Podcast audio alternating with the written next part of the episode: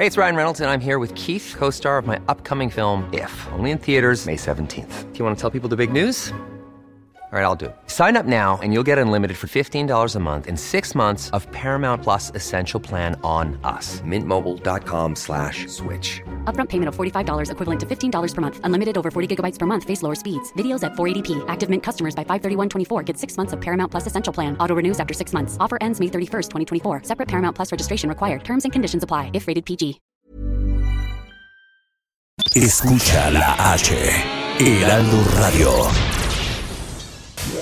Inicia las noticias de la tarde con Jesús Martín Mendoza en Heraldo Radio.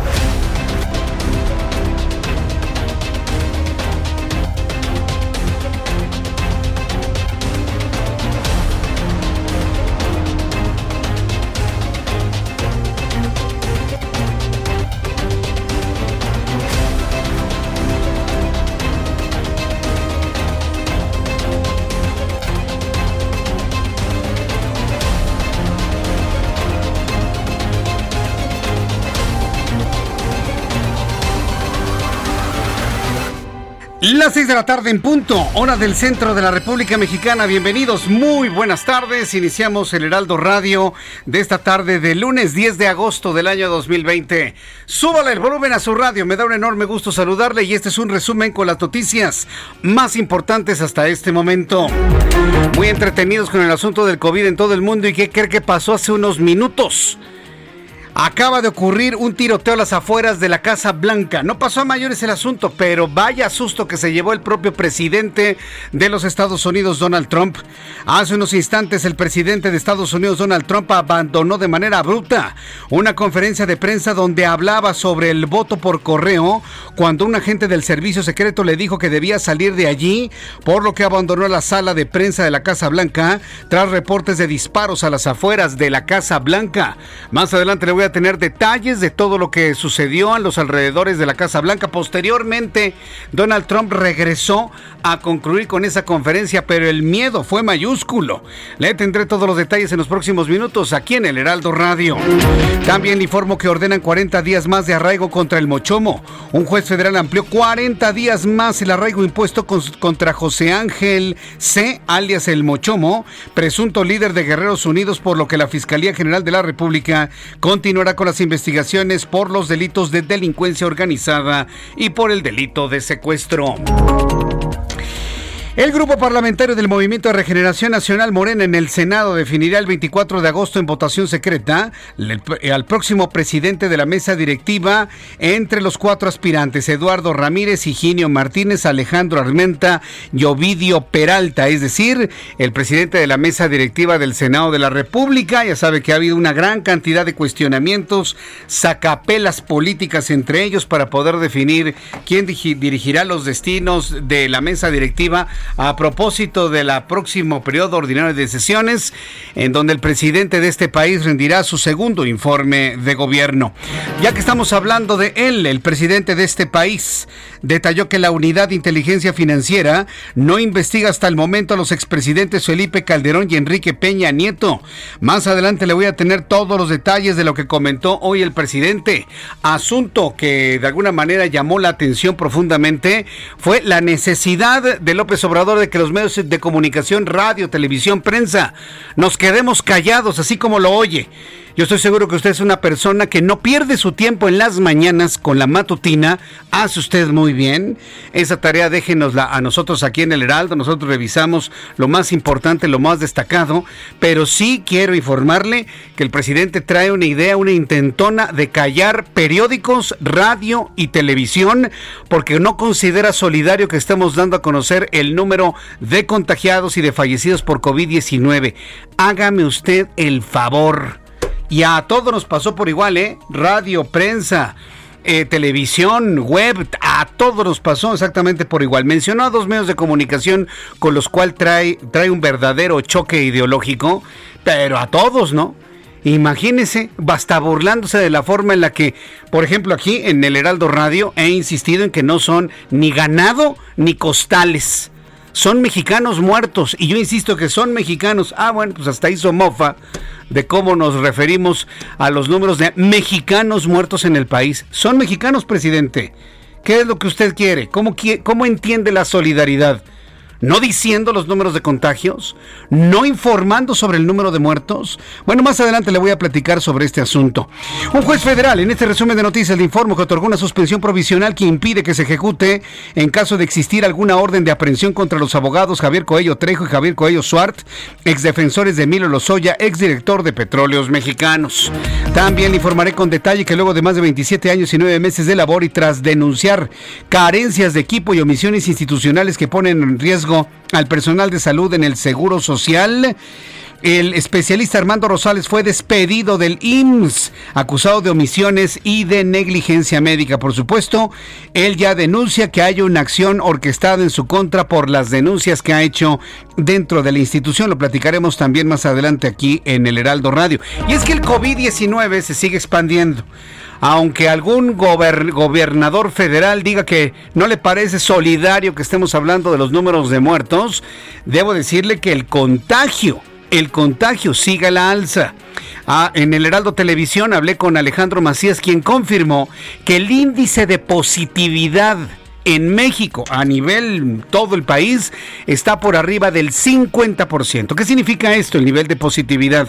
Que de cada 100 personas que van a hacerse una prueba de COVID, más del 50, más de 50 salen positivos.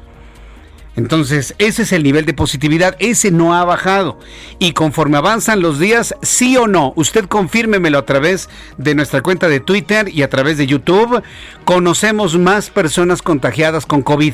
Conforme avanza el tiempo, cada vez están más cerca de usted y de mí casos de personas que se transmiten con el COVID-19. Le ha pasado al gobierno de la Ciudad de México.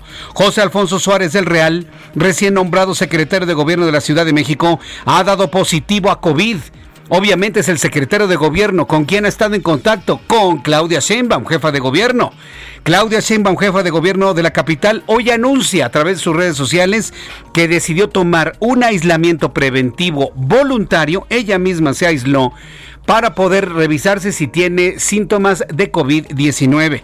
Más adelante le platicaré lo que están haciendo en el gobierno capitalino, pero mire qué buen detalle de la jefa de gobierno, decir, yo estuve junto a este señor, me voy a resguardar. ¿Cuántas personas han estado junto al presidente López Obrador y él no se ha resguardado preventivamente?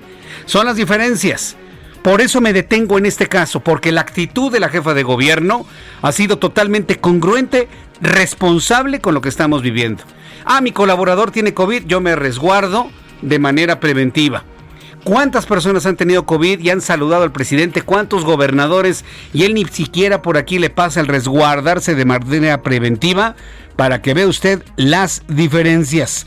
También le informaré que durante el mes de junio, el turismo internacional en México descendió el 75% en comparación anual según cifras del Instituto Nacional de Estadística y Geografía. Y es que luego de la promoción fallida del puerto de Acapulco en ese video espantoso, horroroso, corriente que conocimos, pues todas las críticas están en este momento sobre la Secretaría de Turismo y de Miguel Torruco. Le voy a platicar finalmente cuáles son las estrategias que se están buscando para poder detonar el turismo tanto nacional como internacional. A partir de este lunes, París volvió obligatorio el uso de cubrebocas de mascarillas, una medida adoptada ya en varias ciudades europeas que busca frenar un rebote de coronavirus en plena ola de calor. Yo aquí tengo el mío. Para usted que me ve a través de YouTube, ve que tengo en mi mano mi cubrebocas y me lo pongo. El Heraldo Media Group ha lanzado una gran campaña desde la semana pasada. Yo le invité a que participe en esta campaña. Debido a la falta de liderazgos desde el punto de vista federal, pues somos nosotros quienes vamos a tomar ese liderazgo. Y el Heraldo Media Group, toda la prensa, todo web, todo radio, todo televisión, Estamos convocando a usted, a usted, a usted, a ti, al de allá atrás, al que me oye en el automóvil, en el camión de pasajeros, en donde sea, a tomar en nuestras manos ese liderazgo y convertirnos en personas que contagiemos esa necesidad de utilizar el cubrebocas. Porque si sirve, yo me lo pongo. Me estoy poniendo el cubrebocas en este momento para quienes nos ven a través de YouTube. Ahí pueden ver que lo estamos utilizando. Tiene que ser un cubrebocas que cubra nariz, boca y barbilla esta es la forma correcta. Estamos promoviendo el uso del cubrebocas y promoviendo que se use bien, que se use correctamente. ¿Con qué objeto? Que seamos la sociedad y los medios de comunicación quienes logremos frenar la pandemia de COVID. Ya vimos que la instancia federal está metida a promover el no uso del cubrebocas. El presidente promueve en su omisión el no uso del cubrebocas. Nosotros estamos haciendo totalmente lo contrario, invitándolo a que use el cubrebocas cuando salga, cuando conviva con sus amigos, la familia, cuando vaya al súper, cuando vaya a comprar alimentos, cuando vaya a comprar medicamentos. Vaya, hemos tomado ese liderazgo en nuestras manos y le estamos invitando a que usted también lo tome con sus vecinos, con sus amigos, con eh, sus familiares, en el centro de trabajo, todos absolutamente, hacer esta gran promoción del uso del cubrebocas. Todo el mundo lo está haciendo, no tendría que ser diferente en México. Le informo que el primer ministro del Líbano, Hassan Diab, anunció este lunes la dimisión de todo el gobierno tras la crisis ocasionada por la masiva explosión que devastó a Beirut, la capital del país, la semana pasada, afirmando que así responden a los deseos de los ciudadanos de exigir transparencia a quienes han sido responsables. Se va todo el gobierno de Beirut porque aseguran está plagado de corrupción y vamos a dejar que las investigaciones fluyan como deben ser luego de la explosión que conocimos la semana pasada. Son las 6 de la tarde con 10 minutos, vamos a revisar la información con nuestros compañeros corresponsales. Vamos con Claudia Espinosa, nuestra corresponsal en Puebla, quien nos da una actualización sobre los números de COVID. Aunque no le gusta al presidente que informemos números de COVID, es nuestro deber que usted esté informado con estos datos. Adelante Claudia, te escuchamos. volvemos. Así es, Jesús Martín, un saludo con gusto a los amigos de Heraldo Media Pues durante el fin de semana se registraron 653 nuevos casos activos de COVID-19 en la entidad. Se ha llegado a 24.212 casos acumulados de la enfermedad en el estado. Así dio a conocer el secretario de Salud, José Antonio Martínez García, quien agregó que las defunciones llegaron a 2.983 de la entidad. Y es que, bueno, se reportaron en promedio de 285 a 174 casos cada día de la semana. Hasta el momento se han aplicado 37.953 muestras en el laboratorio estatal y bueno, es la zona conurbada la que se mantiene con mayor número de contagios. Hay 823 personas hospitalizadas, 165 en estado grave y hay que recordar que el estado pues ya ha regresado desde el fin de semana a la actividad económica de forma gradual con el 30%. Hoy comenzaron las operaciones en los templos católicos, abrieron también con medidas sanitarias y en un 30% de su capacidad. Es el reporte de este pueblo. Muchas gracias por la información, Claudia Espinosa. Muy buenas tardes. Hasta luego, muy buenas tardes. Claudia Espinosa, desde Puebla. Vamos con Mayeri Mariscal, nuestra corresponsal en Guadalajara, Jalisco. ¿Qué actualización nos tienes? Adelante, te escuchamos. Mayeli Mariscal, desde el estado de Jalisco, en unos instantes vamos a tener contacto con ella. Vamos, mientras tanto, con José Ríos hasta el estado de México. ¿Qué actualización nos tiene sobre COVID? Adelante, José. ¿Qué tal, Martín? Buenas tardes. Este, bueno, para comentarte que pues en este aspecto de la situación del COVID en el Estado de México, la bancada de Morena en el Congreso del Estado de México prepara una propuesta para dividir al municipio de Catepec en dos y crear uno nuevo que se llamaría Ciudad Azteca. La propuesta fue presentada este lunes por el senador por el Estado de México, Higinio Martínez, quien detalló que la localidad se encuentra en una condición complicada en su administración por los dos millones y medio de habitantes que están bajo su gobierno y pues bueno, ahorita con esta contingencia sanitaria pues se están notando las perjudicaciones, pues es el municipio que cuenta con más contagios a nivel estatal. El senador mexiquense explicó que Catepec enfrenta problemáticas que superan el alcance de una sola administración municipal, como es el combate a la inseguridad, la repartición digna de recursos, así como el abastecimiento de agua en todo su territorio. Agregó que esta propuesta no es reciente, pues surge de un llamado de la ciudadanía desde hace tiempo, por lo que su análisis se turnará en el Congreso Estatal y posteriormente al gobierno del Estado de México, encabezado por el gobernador Alfredo del Mazo. Este es el informe hasta el momento, Jesús Martín. Muchas gracias por la información, José Ríos. Interesantísimo. Propuesta para dividir Ecatepec en dos municipios, Ecatepec y municipio de Ciudad Azteca. Todo eso tiene que aprobarse, por supuesto. ¿Cuál es el objetivo de dividir el municipio para eficientar la vigilancia en cuanto al tratamiento y la atención sobre COVID? Vamos directamente hasta Jalisco con Mayeli Mariscal. Adelante, Mayeli. Hola, ¿qué tal? Muy buenas tardes. Buenas tardes a todo el auditorio. Este lunes inició la jornada de presentación de exámenes de admisión justamente en la Universidad de Guadalajara, en donde 73 licenciaturas y técnico superior universitario, eh, pues los aspirantes son quienes realizaron estos exámenes. Además, recordar que, bueno, ante esta emergencia sanitaria por el COVID, se aplicaron medidas justamente de sana distancia, sanitización de estos espacios universitarios para evitar eh, pues propagación de contagios. Además, la aplicación de estas pruebas se efectuaron en cuatro centros universitarios metropolitanos, seis regionales, así como la sede de Tlajomulco de Zúñiga y algunos de estos centros universitarios continuarán todavía con la aplicación durante este martes y miércoles en distintos horarios y los centros universitarios de Ciencias Sociales y Humanidades de la Ciénega de Tonalá y se realizará esta jornada durante el sábado 15 de agosto. Así es que, pues bueno, esta es la información desde Jalisco. Gracias por la información, Mayeli. Hasta luego, muy buenas Hasta luego, tardes. muy buenas tardes. Así nuestros corresponsales en la República Mexicana y por supuesto los reporteros periodistas especializados en información de ciudad, los mejores que existen en la radio mexicana, están listos para informarle. Gerardo Galicia, ¿desde qué punto te ubicas, Gerardo? El Zócalo de la Ciudad de México, Jesús Martín, tenemos un cielo ya completamente nublado, pareciera que no tarda en llover, habrá que salir con las eh, previsiones pertinentes y también es importante mencionar que ya tenemos tres campamentos instalados eh, prácticamente en la explanada del Zócalo de la Ciudad de México. En, primera instancia tenemos a indígenas eh, pidiendo espacios para vender sus artesanías entre Palacio Nacional y la Suprema Corte de Justicia. Hay otro campamento, el de familiares de víctimas de feminicidio, que se ubica justo frente a la entrada principal de Palacio Nacional y los profesores de la sección 18 de la de la Coordinadora Nacional de Trabajadores de la Educación llegaron desde Michoacán, desde muy tempranos, ya se han instalado en este punto, prácticamente frente a la catedral, para pedir por lo menos mil plazas eh, para los uh, maestros de la sección 18. Así que el circuito del Zócalo opera prácticamente de manera reversible, habrá que tomarlo en cuenta y manejar con precaución por el cruce constante de personas. Y por lo pronto, el reporte. Muchas gracias por la información, Gerardo Galicia. Hasta luego. Hasta luego. Tenemos a nuestro compañero Alan Rodríguez, ¿en qué zona te ubicas, Alan? Adelante. Hola, ¿qué tal? Jesús Martín, muy buenas tardes al sur de la Ciudad de México, donde se registró un fuerte aguacero, por eso tenemos complicada circulación y complicada vialidad en esta zona.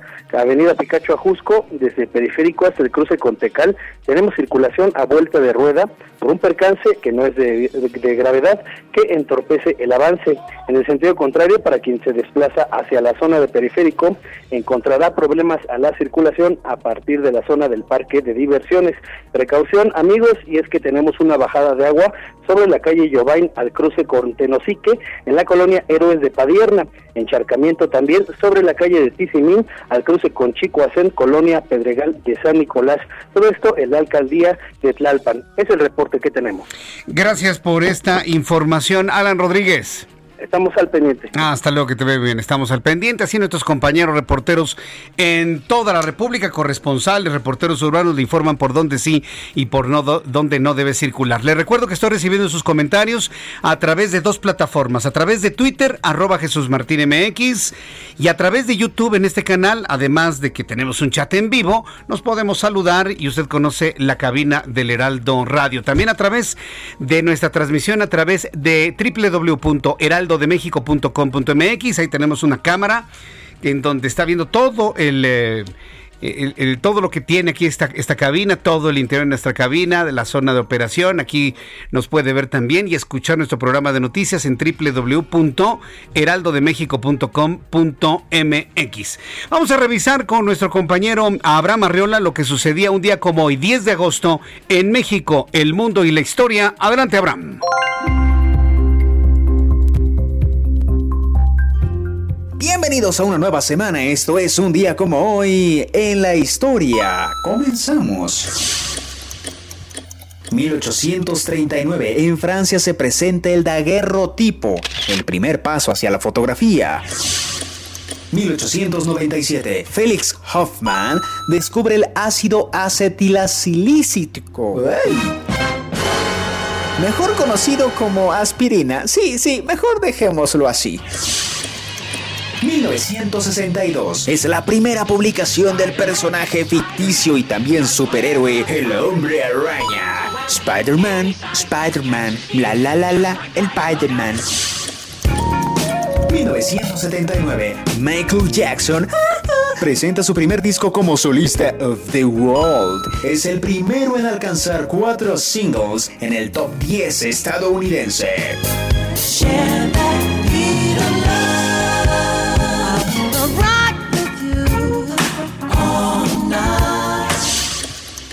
1987, en los Estados Unidos, la banda de hard rock Guns N' Roses presenta su disco de debut Appetite for Destruction. 2003. En los Estados Unidos también se transmite el último capítulo de la serie Futurama, una serie revolucionaria que unió comedia y ciencia y ciencia ficción. Vaya dato. Mientras tanto, en México, en 1860, los generales liberales Jesús González Ortega e Ignacio Zaragoza vencen a Miguel Miramón, jefe conservador en la batalla de Silao en Guanajuato. Y eso fue todo, señores. Esto fue un día como hoy en la historia. Muchas gracias a Abraham Arreola, que nos hizo un recorrido por la historia. Ácido acetil salicílico, que creo que desde mi punto de vista, y a reserva de que alguien me diga, ha sido uno de los mejores descubrimientos de la historia médica. ¿eh? El ácido acetil salicílico. Y hablo de descubrimiento, no invento, ¿eh? porque es un ácido encontrado en los árboles de los sauces, en la corteza del sauce. Por eso se llama salicílico, porque viene del sauce. Antiguamente se utilizaba la corteza de sauce así como tecito para quitar el dolor de cabeza. Entonces, de ahí es donde viene. Se, se encontró la sustancia, el ácido acetil salicílico, y hoy es bueno, la panacea. Nada más que no se tome el ácido acetil, las aspirinas nada más así como, como chochitos, ¿eh? No lo vaya a hacer, por favor. Porque si tiene usted una enfermedad viral, muchas gracias, mi querido Abraham Arreola, que andaba aquí en la cabina. Si usted tiene una enfermedad viral, se va a agenciar un problema neurológico conocido como síndrome de Reye. Tampoco crea que es, es así milagros. Entonces, por favor, tenga usted mucho cuidado con el uso del ácido acetil salicílico. E inclusive, usted va a decir que exagero pero hasta la aspirina debe recetársela su médico. Debe recetársela su médico. ¿Y sabe por qué me detengo también en esto? Porque con el asunto del COVID hay mucha información no confirmada en las redes sociales de que hay que utilizar anticoagulantes y que si una cantidad de ácido acetil salicílico es anticoagulante, se debe tomar no le experimente, mejor vaya con su médico, él le va a decir cuál es el mejor tratamiento para salir adelante del COVID-19. Y no tenga usted una complicación, porque se trata, de eso se trata, que no se complique usted la vida. Son las 6 con 21, las 6 de la tarde con 21 minutos hora del centro de la República Mexicana. Vamos con el asunto del clima. Está lloviendo y qué forma de llover hace rato en la Ciudad de México, en el centro del país. Desde las tres y media se empezó a caer el cielo. Ya en este momento ya cesó. Pero el Servicio Meteorológico Nacional nos da a conocer lo más importante que ha ocurrido en las últimas horas en cuanto al pronóstico del tiempo y lo que estamos esperando para el día de mañana. la advertencia o los, los alertamientos del Servicio Meteorológico Nacional son en rojo, lo que nos indica que se espera una gran cantidad de lluvia para las próximas horas. Le tenemos la tormenta tropical Elida, Elida, la onda tropical número 26 y canales de baja y alta presión. El Servicio Meteorológico Nacional, en su más reciente informe, eh, da a conocer que durante esta noche y madrugada la amplia, la amplia circulación del huracán El líder en el suroeste de Baja California Sur va a originar abundante ingreso de humedad hacia el sur de dicha península y sobre el occidente del territorio nacional originando lluvias fuertes en Baja California Sur, Nayarit, Sinaloa, Jalisco, Colima acompañados de descargas eléctricas y vientos de entre 50 y 60 kilómetros así como oleaje hasta de 3 metros en Baja California Sur. También hay un canal de baja presión extendido sobre el interior del territorio nacional estabilidad en niveles altos de la atmósfera, segundo canal de baja presión, onda tropical número 26, un canal de baja presión sobre los eh, estados del centro del país. Eh, dice el Servicio Meteorológico Nacional que la circulación de Élida reforzará la condición de lluvia en Baja California Sur. Sin embargo, también hay algún efecto relacionado con inestabilidad de niveles altos de la atmósfera que alcanzan el centro del país. Entonces, tómelo en cuenta, por favor. Si usted se encuentra en la calle, en el centro de la República Mexicana, más tardecito volverá a llover, pero en serio. Pronóstico del tiempo, amigos que nos escuchan en Monterrey, Nuevo León. La temperatura máxima allá en Monterrey para mañana será de 32, la mínima de 22. Estará lloviendo mañana, pero por la tarde. En Guadalajara, Jalisco, día pasado por agua, temperatura mínima 17 grados, máxima 27 en Guadalajara, nublado en este momento. Y aquí en la capital del país, el termómetro está en 21 grados, está fresquito, está cómodo la temperatura en, la, en el Valle de México. La mínima oscilará entre 12 y 13 y la máxima para mañana 28 grados Celsius.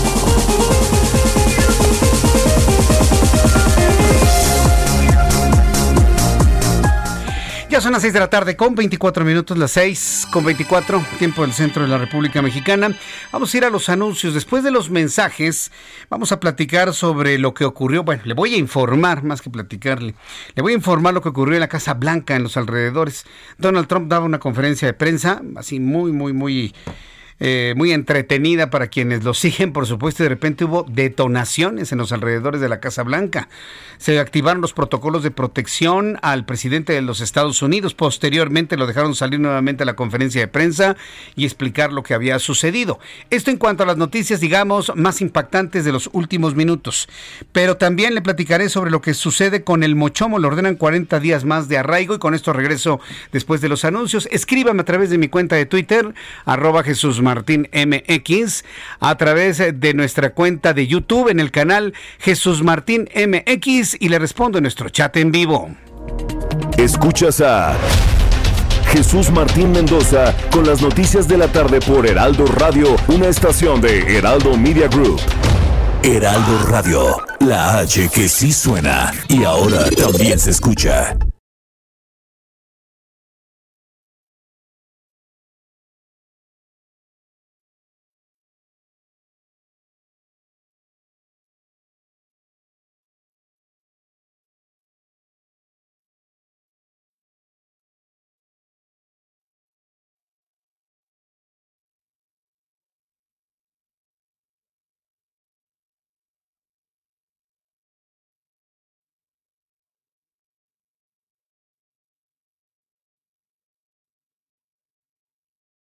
Heraldo Radio. La HCL se comparte, se ve y ahora también se escucha. Escucha las noticias de la tarde con Jesús Martín Mendoza. Regresamos. Claro que sí, amigos. Regresamos gracias a este espacio de Jesús Martín Mendoza. Y pongan mucha atención, ustedes queridos amigos, amigas, quieren mejorar su salud, quieren evitar cualquier contagio de virus, bacterias, microorganismos. Por favor, pongan mucha atención, yo los invito. ¿Por qué? Porque Aris Chávez, representante de Productos Politécnico, nos tiene información verdaderamente importante que debemos tomar en cuenta. Nos va a hablar del factor de transferencia y créanme que está muy bien, muy bueno. Adelante, Aris. ¿Cómo estás, mi querida Moni? Muchas gracias a Jesús Martín Mendoza por este espacio en donde queremos hablarle al auditorio acerca de temas de salud, esos temas que se han vuelto tan complicados hoy en día, porque prácticamente todos estamos en la calle con riesgo de contagiarnos y realmente, ¿qué estamos haciendo por nuestro organismo? Mira, Además de usar el cubrebocas, de poner nuestro, nuestro, gel antibacterial, de la sana distancia, todo eso está muy bien y debemos de hacerlo. Sí. Pero si una partícula por ahí la respiramos de repente, realmente nuestro cuerpo está capacitado para protegernos, es, decir, el sistema inmunológico está funcionando muy bien. Déjeme decirle, de acuerdo a estadísticas, que la mayoría de los mexicanos tenemos un sistema inmunológico débil y esto se debe por muchos factores, principalmente por la mala alimentación, la falta de vitaminas y bueno, pues un sinfín de cuestiones que hacen que ese sistema se debilite. La buena noticia y que además nos da muchísimo gusto porque bueno, durante toda esta época de pandemia en el Instituto Politécnico Nacional hemos trabajado día y noche, pues sobre todo para encontrar alternativas que funcionen, que verdaderamente nos hagan pues estar protegidos es el caso del factor de transferencia.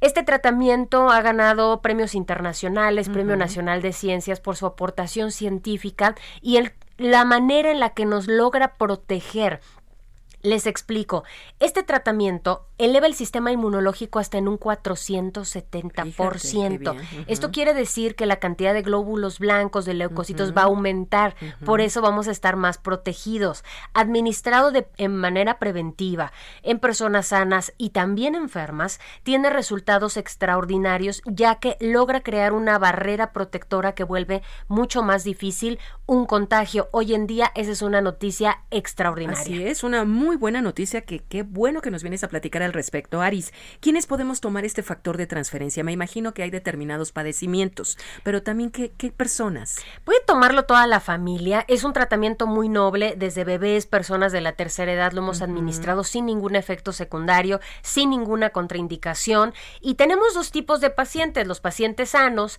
que quieren reforzar esa, ese sistema inmunológico y bueno, pues tener una salud óptima y hoy en día es lo que todos buscamos, pero también tenemos otro tipo de pacientes que también buscan eso, pero que desgraciadamente tienen una enfermedad crónico-degenerativa o una enfermedad autoinmune, como es el caso de diabetes, cáncer, lupus, VIH, artritis, eh, alergias, enfermedades biliares, las respiratorias como la influenza, la bronquitis, la pulmonía, y tomando el factor de transferencia desde la primera semana logran una mejoría en su padecimiento de un 90%, además sumado de que nos está protegiendo de contagios de virus y de bacterias.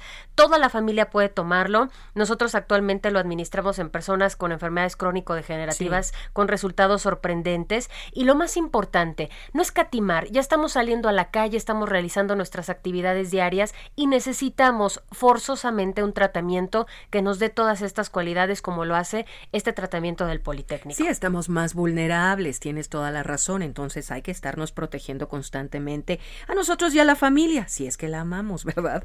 ¿Qué promoción, mi querida Aris, tienes para el día de hoy, para los amigos sobre todo? que están escuchando en este momento las noticias con Jesús Martín. Hoy tenemos una muy buena noticia para todos ustedes y un descuento y regalos. Llamen por teléfono al 55 56 49 44 44. Mi querida Moni, estamos despidiendo esta promoción formidable que tuvimos, pero hoy es un día más que usted la puede aprovechar, así que por eso le pido que llame. Es un paquete de seis dosis de factor de transferencia. Es lo único que va a pagar. mil 1,800 pesos, que es un precio ya con descuento, y gratis le vamos a dar otras seis Mm, dosis. Completamente gratis le vamos a duplicar el tratamiento. Y en un paquete que incluye una careta de máxima protección, que es transparente, que dura tres meses, que usamos diariamente. Sí. Una mascarilla N95, que tiene un grado hospitalario, y un gel antibacterial que nos dura muchísimo, que tiene 70% de alcohol aprobado por la FDA. Son artículos que definitivamente estamos usando diariamente. Van gratis en este paquete, pero tiene que ser de las primeras personas en marcar. Ahorita. 55, 56, 49, 44, 44. Ya escuchamos, Aris, un tratamiento, nos regalan el otro y además estos regalos de protección para la salud. Aris, gracias. 55, 56, 49, 44, 44. A marcar en este momento y no se pierdan esta gran promoción del factor de transferencia. Aris, muchas gracias. Gracias a ti. Continuamos aquí en las noticias con Jesús Martín Mendoza.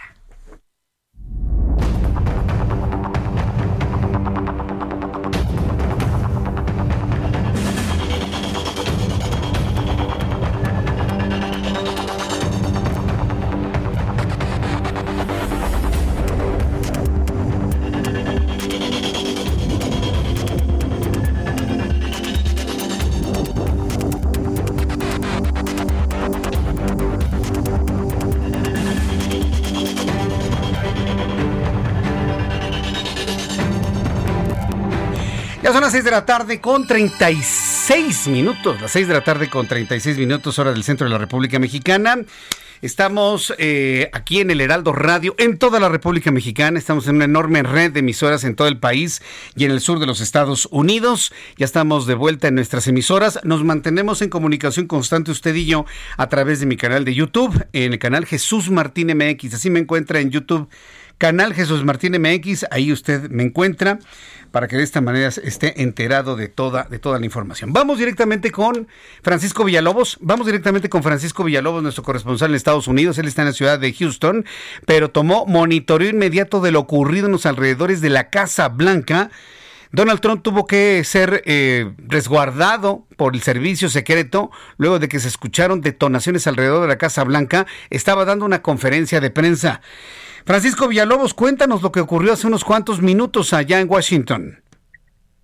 ¿Qué tal, querido Jesús Martín? ¿Cómo estás? Buenas tardes. En efecto, al filo de las 17 horas, tiempo de México, 18 horas, tiempo de Washington, el presidente de los Estados Unidos daba su, este, que su vespertina del tema que en teoría debe haber sido del coronavirus, pero lo que menos quiere hablar este presidente de los Estados Unidos es de que el, su país tiene el peor manejo de coronavirus en todo el planeta Tierra, cuando de la nada un agente del servicio secreto se le, este, lo interrumpe al presidente de los Estados Unidos y le dice, sígame por favor. No fue una interrupción abrupta como las que vemos en la tele, que salen, lo arrebatan, se llevan siete en formación delta para llevarlo a una al, al búnker, la Casa Blanca, sino fue muy sutil, muy tranquilo, y eso porque minutos antes de que entrara este oficial no identificado el servicio secreto para llevarse al presidente de la sala de prensa de la Casa Blanca rumbo a la oficina oval, según el presidente Donald Trump, se escuchó un grito muy tenue en la conferencia de prensa y también detonaciones de bala a las afueras de la Casa Blanca, eso en el Parque Lafayette, que está muy cercana a la puerta sur de la Casa Blanca, donde aterriza Marine 1, este, allá en Washington DC, es un parque donde, si más no recuerdas, querido Jesús Martín, fueron desplegados las fuerzas federales para sacar a la gente que está protestando a las afueras de la Casa Blanca y que el Procurador General de Justicia, el señor Barr, junto con el presidente de los Estados Unidos, ordenó que fueran desplegados estos manifestantes hace como mes y medio, dos meses, en ese 2020 francamente se siente como si fuera años luz de distancia, para que el presidente sacara una foto eh, junto a una iglesia. Bueno, en este parquecito donde hay una estatua del general Andrew Jackson, de ahí es donde este individuo al parecer abrió fuego y también este gritando, no se sabe de qué estaba gritando ni mucho menos, escucharon detonaciones de fuego y fue abatido por oficiales federales que circunnavegan este, el área de la Casa Blanca para someterlo, fue abatido, se lo llevaron al hospital, está vivo, no se sabe sus intenciones, no se sabe quién disparó primero, si fueron los oficiales federales o ese individuo, se sabe que fueron 12 detonaciones de bala, tan nunca estuvo en peligro el presidente de los Estados Unidos que inmediatamente 15 minutos después regresó a continuar su feria de disparates que estaba diciendo en esta conferencia de prensa, creo Jesús Martín, pero este afortunadamente no pasó a mayores, fue una situación que este no pasa muy comúnmente a las afueras de la Casa Blanca, pero sí pasó muy comúnmente el hecho de que fue rápidamente sometida a la situación, neutralizada la situación, quiero decir, por parte del servicio secreto más poderoso del planeta Tierra. Yo no recuerdo algo así, pero sí estoy viendo algunas imágenes que han ya trascendido a los medios de comunicación. Llegan muy sutilmente, nada más le hablan al oído, él como que se queda viendo, como diciendo, ¿qué hago? Como que se molesta y finalmente ingresa al resguardo que le, que le indicó el servicio secreto. Pero entonces digamos que fue más ruido que nueces, ¿no? ¿O qué? ¿Cómo lo calificarías entonces, Francisco?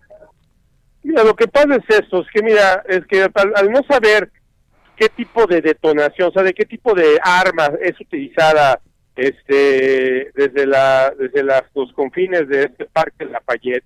Hay que recordar que hace prácticamente década y media, bueno, no década y media, sino la década de los noventas, una persona abrió fuego con un rifle de alto poder, precisamente también desde el parque Lafayette, y que estas balas, aunque son balas contra los vidrios de la Casa Blanca, todos los vidrios de la Casa Blanca son contra balas, este sí pudo atravesar uno de esos vidrios precisamente de esta oficina, de este, esta sala de prensa de la Casa Blanca, donde en las épocas de Richard Nixon era la alberca de la Casa Blanca, y pues por cuestiones de seguridad, este, pues también no está como que muy padre que el presidente de los Estados Unidos esté en un podium hablando y que se escuchen disparos a las afueras de la Casa Blanca. O sea, entonces digo, el protocolo es muy claro, aunque no estaba en peligro, no estaba en peligro inminente que se lo llevaron a la oficina oval, no se lo llevaron al búnker de seguridad.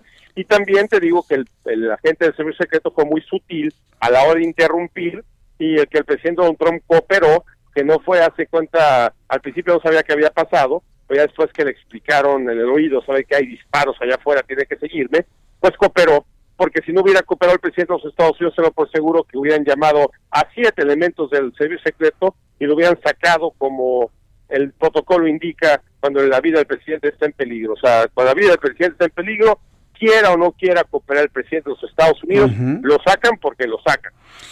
Bien, pues qué bueno que no pasó a mayores, pero sí le dio, digamos, visibilidad a un discurso que no la tenía, ¿no? Finalmente, ¿no? Y porque ya automáticamente descendemos a ver qué es lo que estaba diciendo el presidente de Estados Unidos y me decías que una sarta de disparates.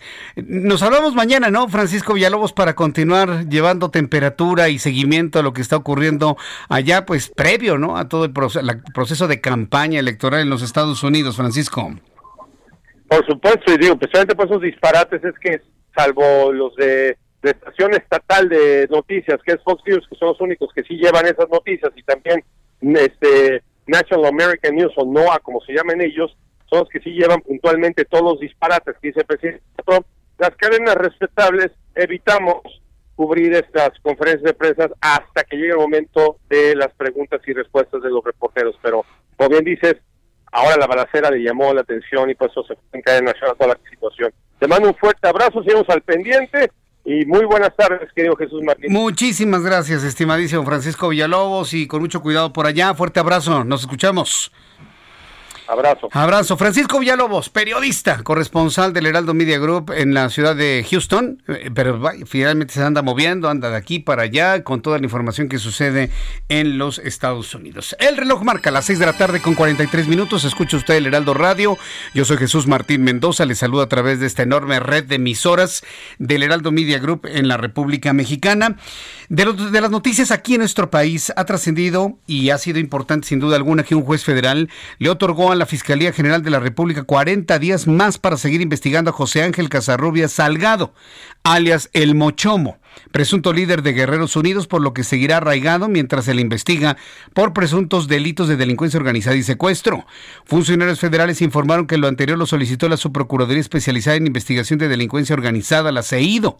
Actualmente el Mochomo se encuentra en el Centro Federal de Investigación y hoy, bueno, pues terminó su primer arraigo de 40 días desde que el 1 de julio una jueza autorizó la libertad argumentando que no existen suficientes pruebas para, para juzgarlo por su presunta participación en la desaparición de los 43 normalistas de Ayotzinapa en 2014. Para que vea usted el nivel de corrupción en un país donde el presidente dice que nada más por estar él ya se acabó la corrupción. Vaya mentira.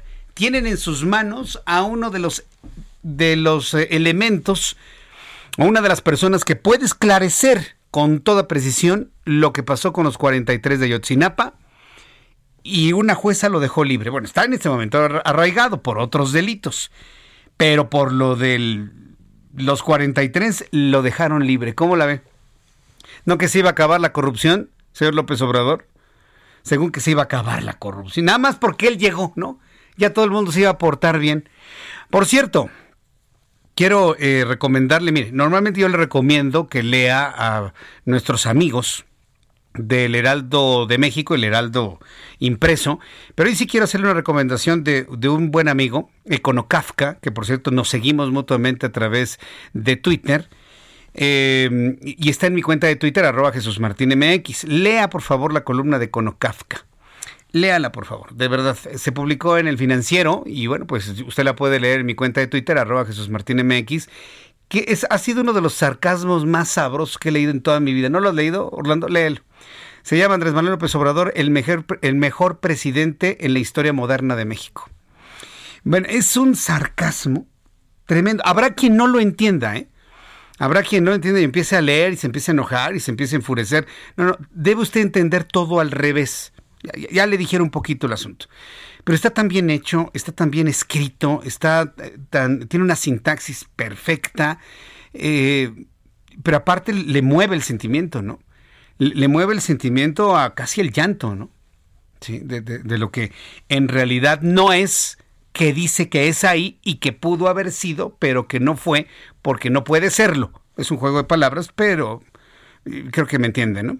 A través de mi cuenta de Twitter, arroba Jesús Martín MX, léalo, yo le invito a que lo lea y me dé sus comentarios ahora que lo encuentre, lo lee, este, y bueno, pues con, con, ojo crítico me dice qué le parece, pero ha sido de lo mejor que he leído en cuanto a sarcasmo se refiere, sarcasmo político.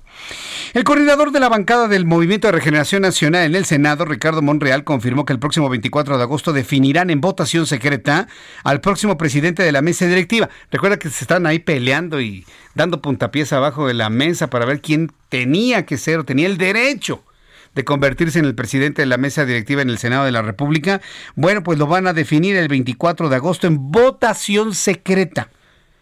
Eso significa que no van a poner su nombre, ¿no?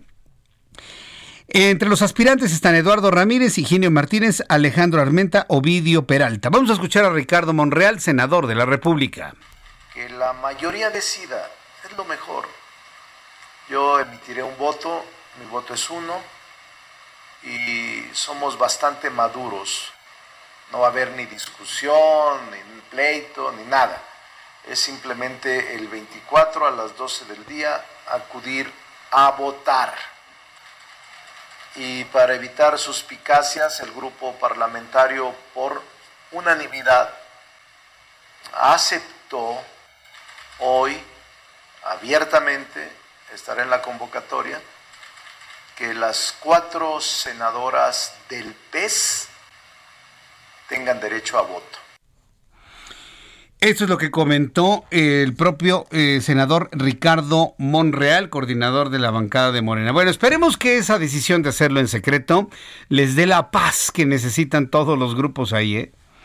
Les dé la paz que necesitan todos los grupos. Bueno, me da mucho gusto saludar, como todos los lunes, a Gerardo Rodríguez, usted lo conoce, colaborador del Heraldo Media Group, columnista del Heraldo de México, experto en seguridad. Estimado Gerardo, gusto en saludarte, bienvenido, muy buenas tardes. Jesús Martín, muy buenas tardes. Eh, ¿De qué nos vas a hablar el día de hoy, estimado Gerardo? Mira, eh, frente a todas las críticas sobre el manejo del COVID-19 y el futuro de México en términos económicos, me permití esta semana en la columna del Heraldo de México hablar sobre las proyecciones que existen para la economía mexicana para el año 2030 y 2050. La consultora PwC, antes Price Warehouse Cooper, que es una de las cuatro grandes eh, consultoras internacionales que hacen la perspectiva de hacia dónde van a estar las economías en el año 2030 y 2050, todavía coloca a México en el lugar número 7 para el año 2050 y obviamente eh, antes, en 10 años, nos coloca que estaremos en economía número 10, por encima de naciones, Jesús Martín, como Francia, como Reino Unido, como Corea del Sur, como Turquía. Eh, sin embargo, PwC puso una advertencia en su página de internet que esas proyecciones que son del año 2017 no incluyen el efecto del COVID-19 sobre las economías del mundo. Los, eh, los economistas parten de lo que se llaman los supuestos económicos.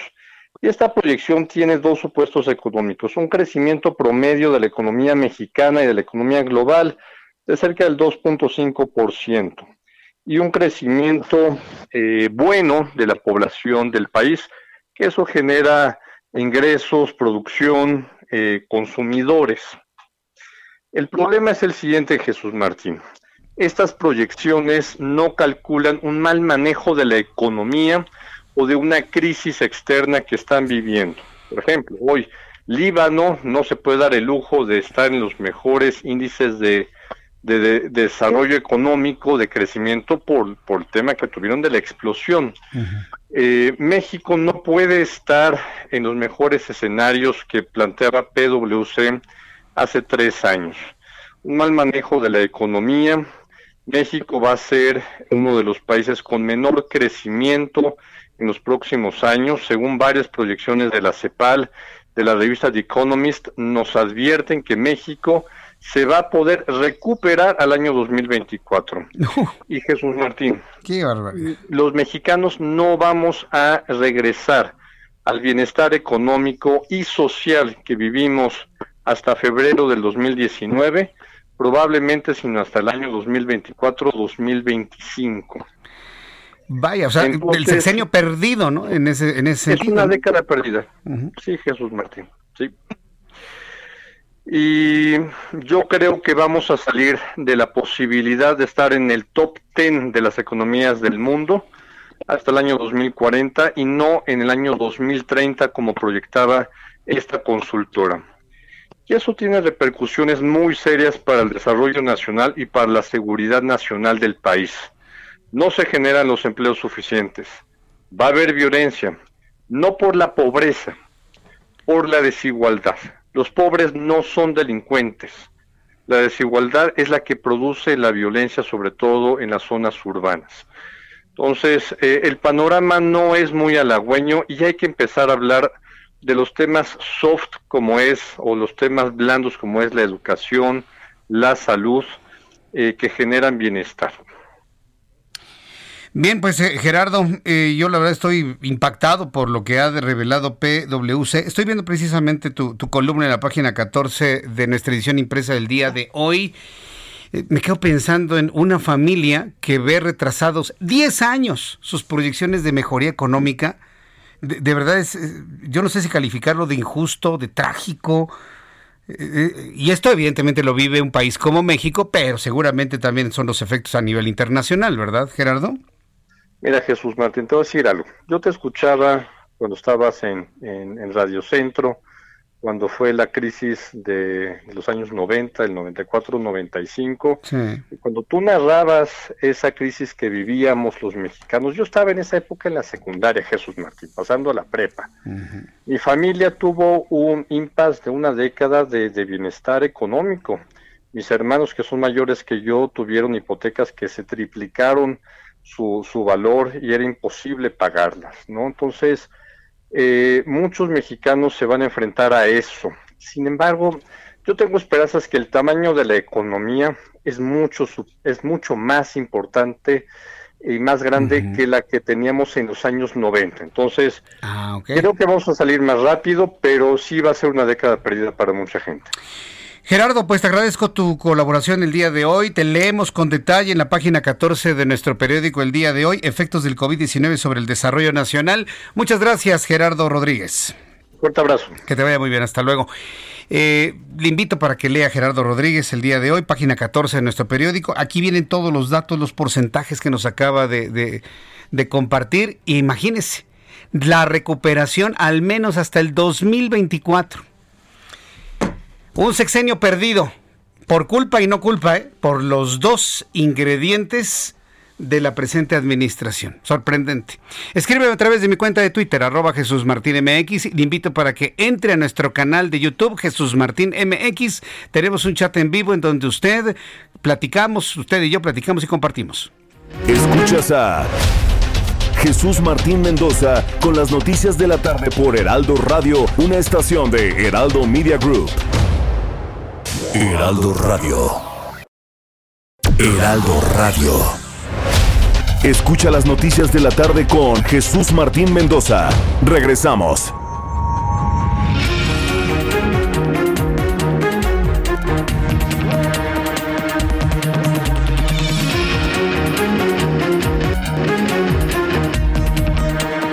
Ya son las 7 en punto, hora del centro de la República Mexicana.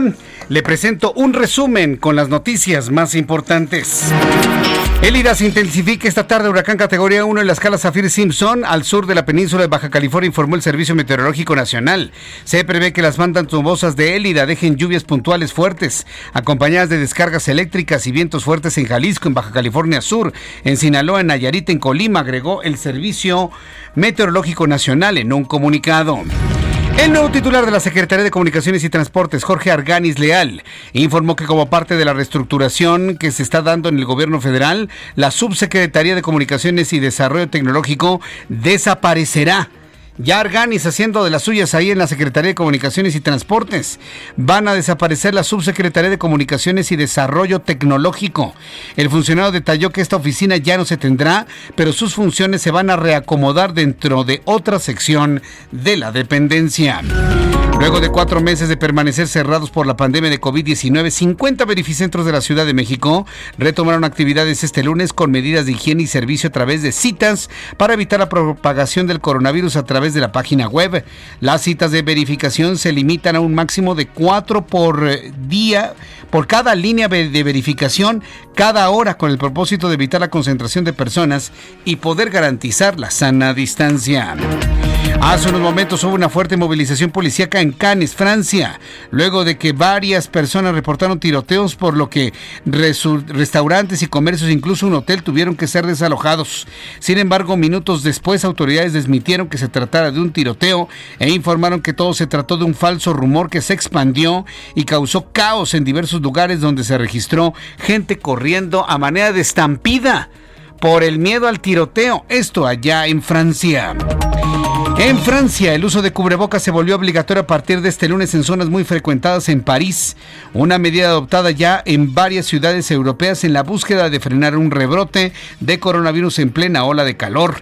Los muelles del Sena, el turístico barrio de Montmartre y calles peatonales muy comerciales como la Rue Montfertard, detrás del Panteón, el barrio latino en París, son algunos de los lugares en los que ya no se puede caminar con el rostro descubierto en París es obligatorio el cubreboca. ¿Sabe por qué?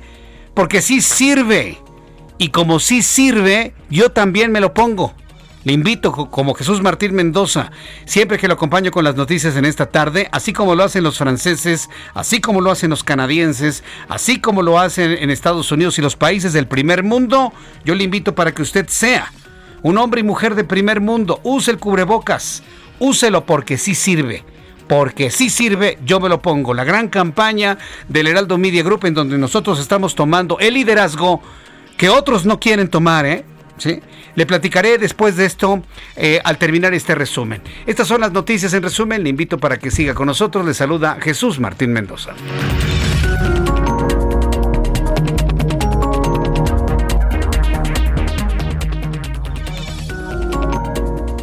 Ya son las 7.4, las 7.4 hora del centro de la República Mexicana. Vamos con nuestros compañeros reporteros urbanos, periodistas especializados en información de ciudad que también utilizan el cubrebocas.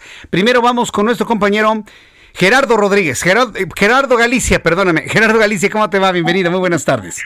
Oye, Jesús Martín, excelente tarde. Y tenemos reporte desde la zona centro de la capital para nuestros amigos que necesitan utilizar José María Saga. De momento, de lo más complicado que hemos encontrado en su cruce con el eje central se debe a la operación de semáforos, así que habrá que manejar únicamente con paciencia en estos puntos, sobre todo eh, de preferencia buscar el bloque de carriles del lado izquierdo si se dirigen hacia Arcos de Belén, se van a ahorrar muchos minutos. En el caso del eje central, de lo más difícil eh, son los semáforos que se ubican entre artículo 123 y la avenida Juárez. Es un tramo ya un tanto complicado, comienza a saturarse el eje central y ya comienzan a caer las primeras gotas de lluvia. Habrá que estar preparados.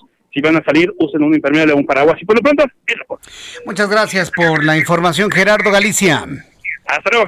Hasta luego, que te ve muy bien. Alan Rodríguez, ¿en qué zona del Valle de México te encuentras? Adelante.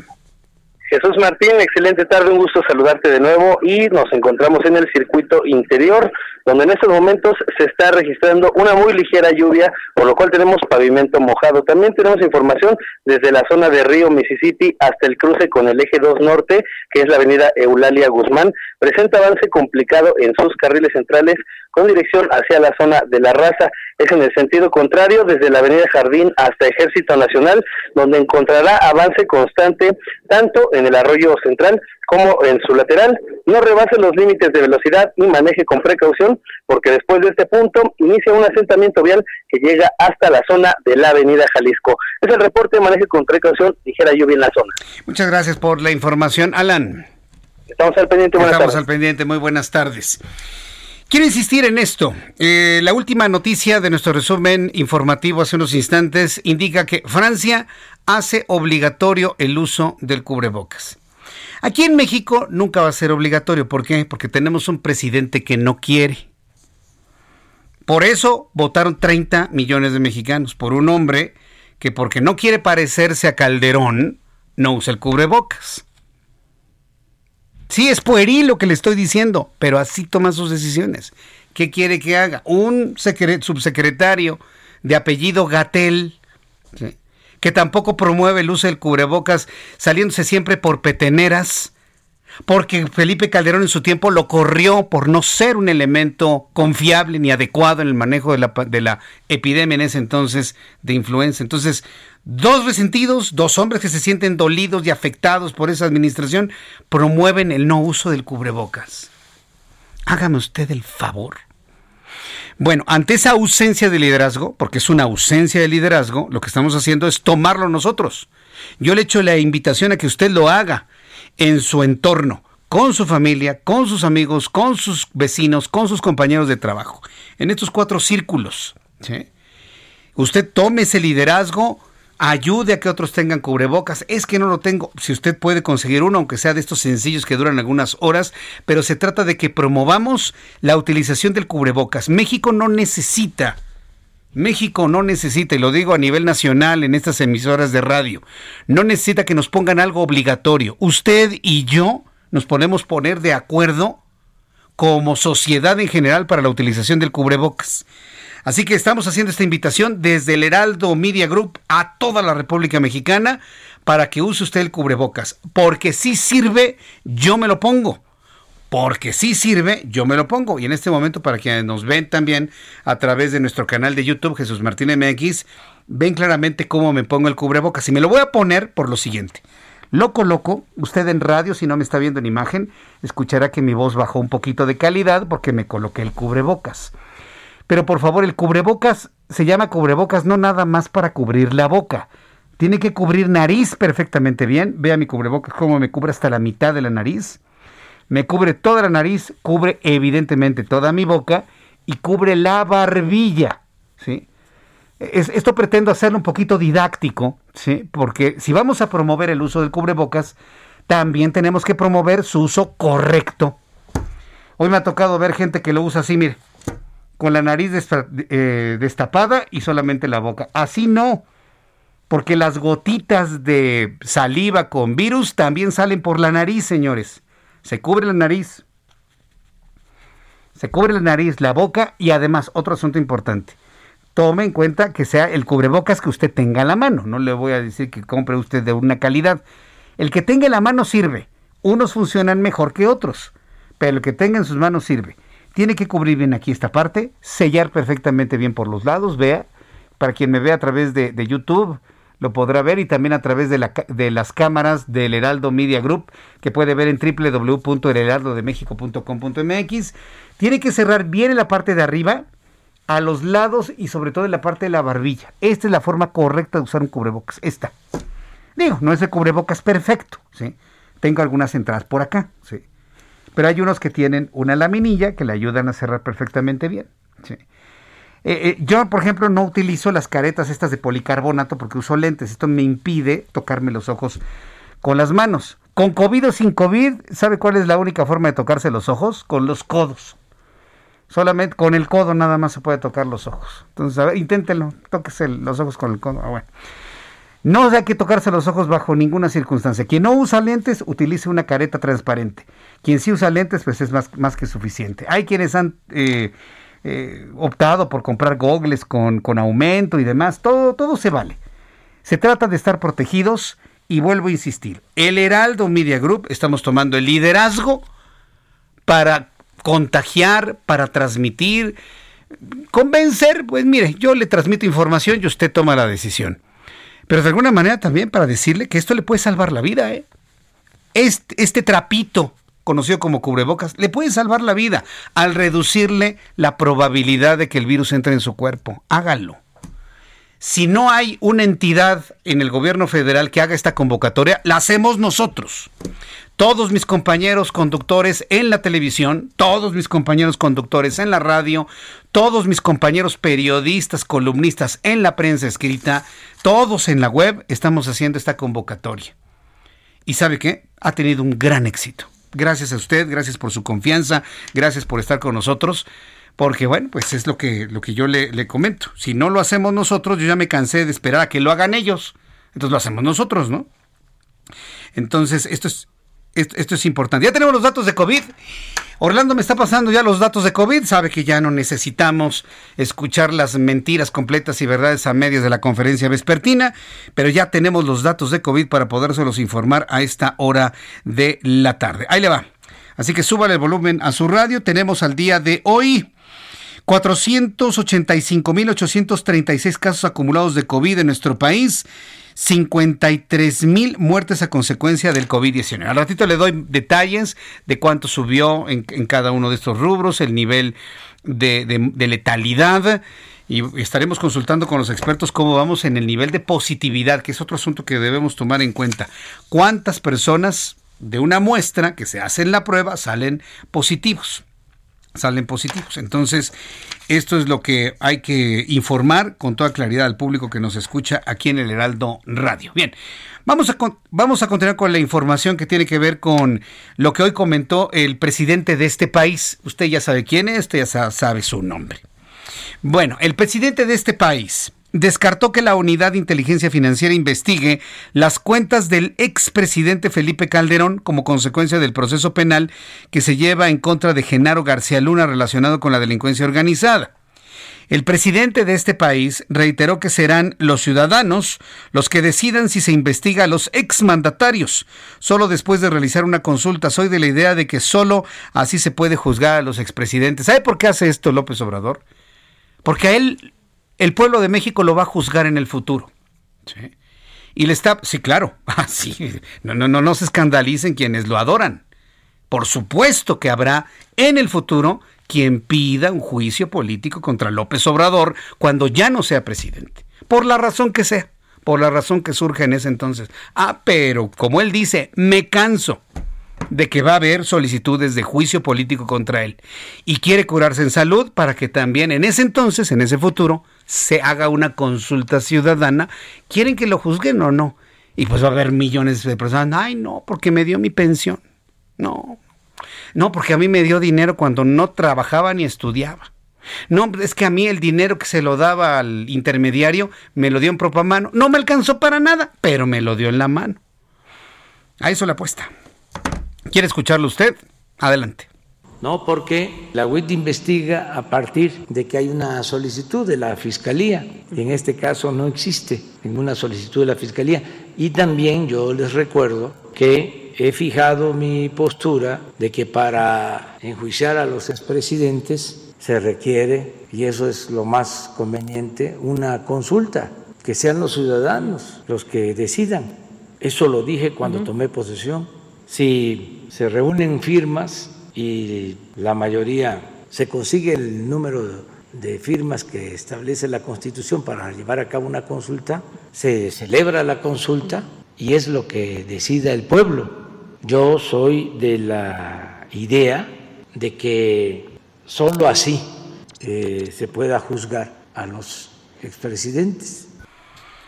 Pues sí, solo así. ¿Por qué? Porque se está eh, curando en salud. Esa es la razón. Ojo, ¿cuál es la otra razón? Si hay una evidencia jurídica, si hay una evidencia de la comisión de un delito con responsabilidades administrativas y penales, ¿por qué no se le va a juzgar a un expresidente? A ver. Un poquito de lógica, señores. ¿Cuántas décadas y cuántas generaciones hay mexicanos, los que son aduladores de López Obrador, estaban esperando un presidente que verdaderamente cazara peces gordos? Y ahora que ya llegó, para fortuna de algunos y para desgracia de otros millones de mexicanos, ahora que ya llegó, el Señor no los quiere juzgar, que lo decida el pueblo. ¿Sabe por qué hace eso? Porque para cuando Él le toque, también va a querer que decida el pueblo. Pues claro. Mire, esto que le digo no es de que lo conozca de hace unos meses, lo conozco hace 20 años, su ser y hacer, y es exactamente igual a lo que hacía cuando era jefe de gobierno. Pero como en México tenemos muy mala memoria, muy mala memoria, yo me veo en la obligación, y lo hago con todo gusto, de poderle recordar ese tipo de prácticas, por supuesto. Entonces, eh, eso es lo que tenemos, eso es lo que hay, eso es lo que ha estado insistiendo, que nada más con... Es decir, si encuentran un expresidente que verdaderamente violentó la Constitución, se enriqueció de, manera ilícita, eh, abusó del poder, si el pueblo dice no, no lo juzgan. Ah, Chihuahua. ¿Cómo por qué? Y, y, la otra, y de la otra manera. Si hay un presidente que es investigado y no se le comprueba ninguna responsabilidad, ¿lo van a meter a la cárcel nada más porque el pueblo dice sí, métanlo a la cárcel? Ese, ese es el otro escenario. Ah, pero ¿cómo por qué? ¿Qué clase de justicia es esa, presidente? Usted no debería intervenir en eso. Si la justicia, con base en una denuncia, determina que un hombre una mujer funcionario público del rango que se acometió actos que merecen la cárcel, ¿por qué tiene que intervenir usted? ¿Por qué tenemos que intervenir nosotros si es la justicia la que está actuando?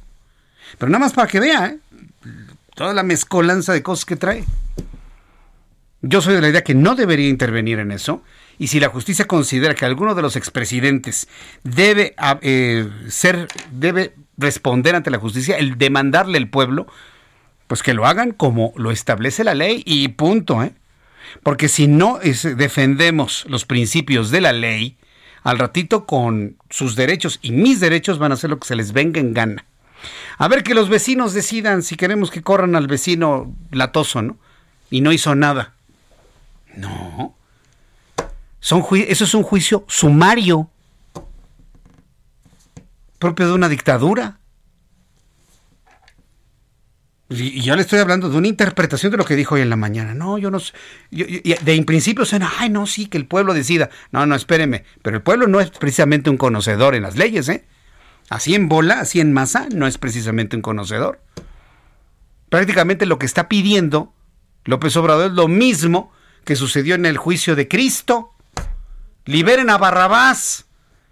Y Ponce Pilato, pues si este hombre no hizo nada, libera a Barrabás. Ah, pues lo mismo. ¿Se da cuenta el retroceso que hemos tenido? ¿Se da cuenta usted las horas, días, años, generaciones para tener un sistema de justicia lo suficientemente solo, independientemente de que se le haga caso o no, pero las leyes en sí mismas son buenas para que ahora un presidente convoque al pueblo a gritar si quieren a Jesús o a Barrabás? No, no, no, increíble. Yo, la verdad, lo escucho y me asombro. Por eso ya no lo oigo en las mañanas. Esto es lo que vimos del, del resumen ejecutivo. Pero hacer corajes desde la mañana, no, hombre. ¿Para qué? Por ejemplo, otro asunto. Ya asegurando de que México fue un narcoestado. Que deje fluir el juicio que deje fluir el juicio, que deje fluir la evidencia para poder entonces tener una certeza de si se hizo o no se hizo un narcoestado. Y si México fue un narcoestado con Felipe Calderón Hinojosa, como lo aseguró el día de hoy, ¿qué garantías tenemos de que ya no lo sea ahora? Le digo, son, son escupe para arriba y luego le cae encima. El presidente Andrés Manuel López Obrador aseguró que su administración no protegerá a ningún exfuncionario de exenios pasados que podrían estar relacionados a Genaro García Luna. El titular del Ejecutivo indicó que cuando se califica de narcoestado al gobierno de Felipe Calderón consideraba que no era correcto, pero ahora con la evidencia que ha surgido dice que sí se puede calificar como un narcoestado. Escúchelo usted. Imagínense en qué situación estaba el país. Llegó a hablarse de un narcoestado y yo, sinceramente, en ese entonces pensaba de que no eh, era eh, correcto eh, clasificar de esa manera al Estado mexicano. Pero luego, con todo esto que está saliendo a relucir, pues sí, se puede hablar de un narcoestado, porque eh, estaba tomado el gobierno. Quienes eh, tenían a su cargo eh, combatir a la delincuencia estaban al servicio de la delincuencia, mandaba la delincuencia. ¿Y ahora no? ¿Ya no manda la delincuencia, presidente? No me haga recordarle ciertos pasajes de cuando alguna vez usted se bajó de una camioneta. No me haga recordarle algunas instrucciones que usted dio bajo el argumento de la no muerte de inocentes. Pero es que eso es lo que sucede cuando da sus conferencias matutinas. Se le olvidan esas cosas. ¿Y sabe a quién mete en problemas? A sus colaboradores y a la sociedad en general. Por eso, recomendación, consejo, sugerencia, sugerencia, ya no hagan conferencias matutinas. Nada más los meten problemas, los meten bretes. Y, y, quien me está escuchando sabe que digo la verdad. Sabe que efectivamente los meten problemas que luego tienen que andar ahí resolviendo.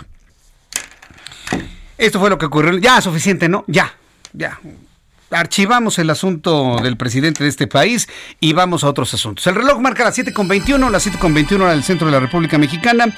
Un juez federal otorgó una suspensión provisional que impide que se ejecute en caso de existir alguna orden de aprehensión en contra de abogados como Javier Coello Trejo, Javier Coello Suarte, ex defensores de Emilio Lozoya.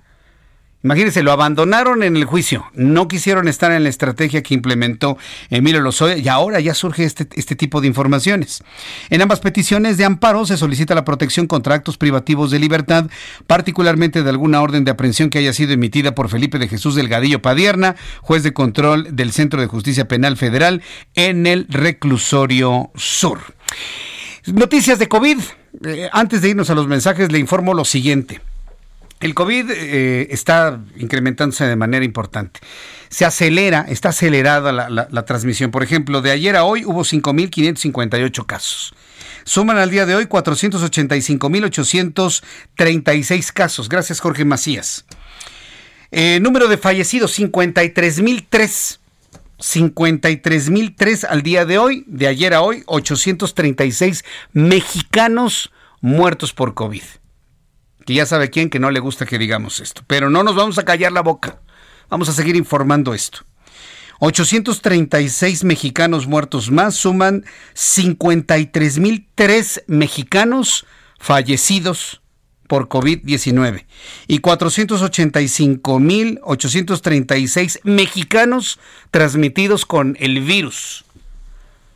Son 42 mil los que están activos, pero en total en México casi medio millón de mexicanos transmitidos con el virus. Eh, insiste mucho la Secretaría de Salud, no, pero es que ellos ya no están enfermos, ellos ya, este, ya superaron la enfermedad y solamente activos hay 42 mil. Es mentira. Una persona cuando le ingresa un virus jamás lo elimina.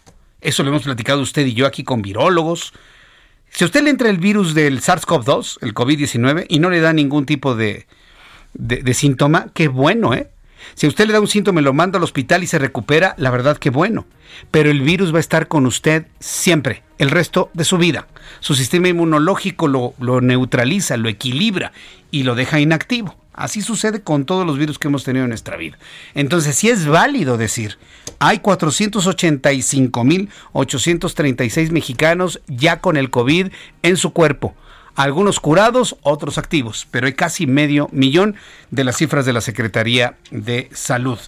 Bueno, pues la prueba y después de los mensajes de platico de que se está acelerando la transmisión, es que ya le llega a las entidades gubernamentales, inclusive de la capital de la República. Después de los anuncios le platico quién tiene COVID en el gobierno de la Ciudad de México, quién se ha resguardado, y le invito para que me escriba a través de mi cuenta de Twitter, arroba Jesús Martín MX, y a través de nuestro canal de YouTube. Estoy leyendo sus comentarios en el canal Jesús Martín MX. Escuchas a Jesús Martín Mendoza con las noticias de la tarde por Heraldo Radio, una estación de Heraldo Media Group. Heraldo Radio.